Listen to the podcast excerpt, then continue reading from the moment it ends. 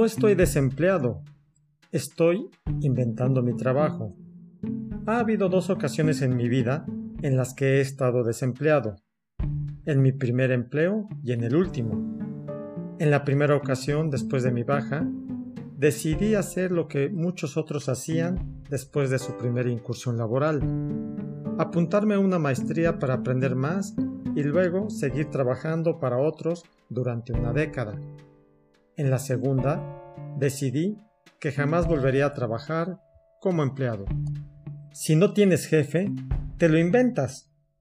El problema de los que trabajamos por nuestra cuenta y también de quienes pasan por una etapa de transición es que, al no tener a nadie que nos diga qué trabajo debemos hacer, tenemos que crearlo, inventarlo o decidirlo nosotros. Por cierto, aquí hago un paréntesis. Prefiero hablar de transición y no de desempleo, porque este, este, último término asume que lo que necesitas es un empleo, cuando la realidad es que tu problema es la falta de ingresos.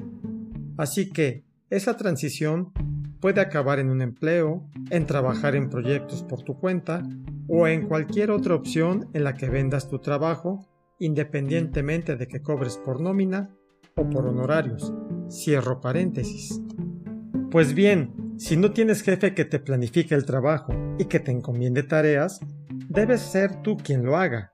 Ya ahí está la gran dificultad. Por un lado, porque quizás no sepas lo que debes ordenarte, y por otro porque la pereza, el perfeccionismo, el miedo, la falta de fechas límite o cualquier otro factor mental te paralice. Así que mi recomendación, tras unos cuantos años que estoy seguro de que podrían haber sido mucho más productivos, es que, si no tienes trabajo, te lo inventes. No busques trabajo, créalo.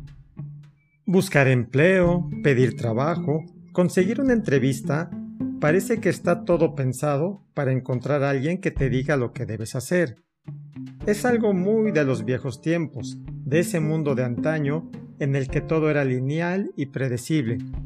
Pero creo que para que las cosas funcionen hoy, el trabajo no hay que perseguirlo, hay que crearlo.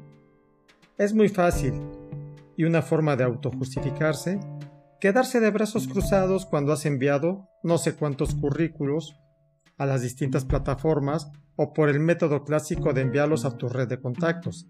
Y después de ello, ponerte a ver alguna serie o apuntarte a un curso de lo que sea. Pero todavía queda mucho tiempo para crear tus propios proyectos profesionales. No estoy hablando de montar una empresa ni de hacer algo complejo, aunque podría ser una opción. Lo que te digo es que ocupes el tiempo restante en crear algo que demuestre que no estás desempleado, que quizás pueda convertirse en una fuente de ingresos y, no menos importante, que te haga sentir que eres una persona valiosa. Pregúntate, ¿qué te gusta? Pues hazlo. Suelo decir a mis alumnos más jóvenes que tienen mucha suerte porque les han quitado el futuro tienen la opción de crearlo como más les apetezca.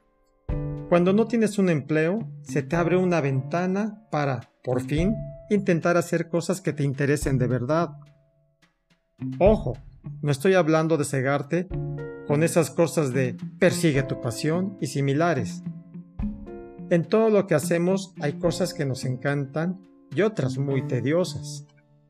Lo que te digo es que seguro hay algo que te atrae y que podrías convertir en ingresos.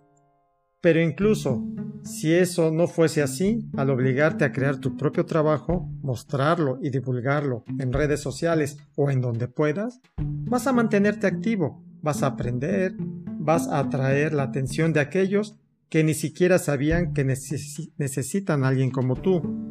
Y también te será más fácil justificar este periodo sin trabajo formal, porque podrás decir que has estado poniendo en marcha tus propios proyectos.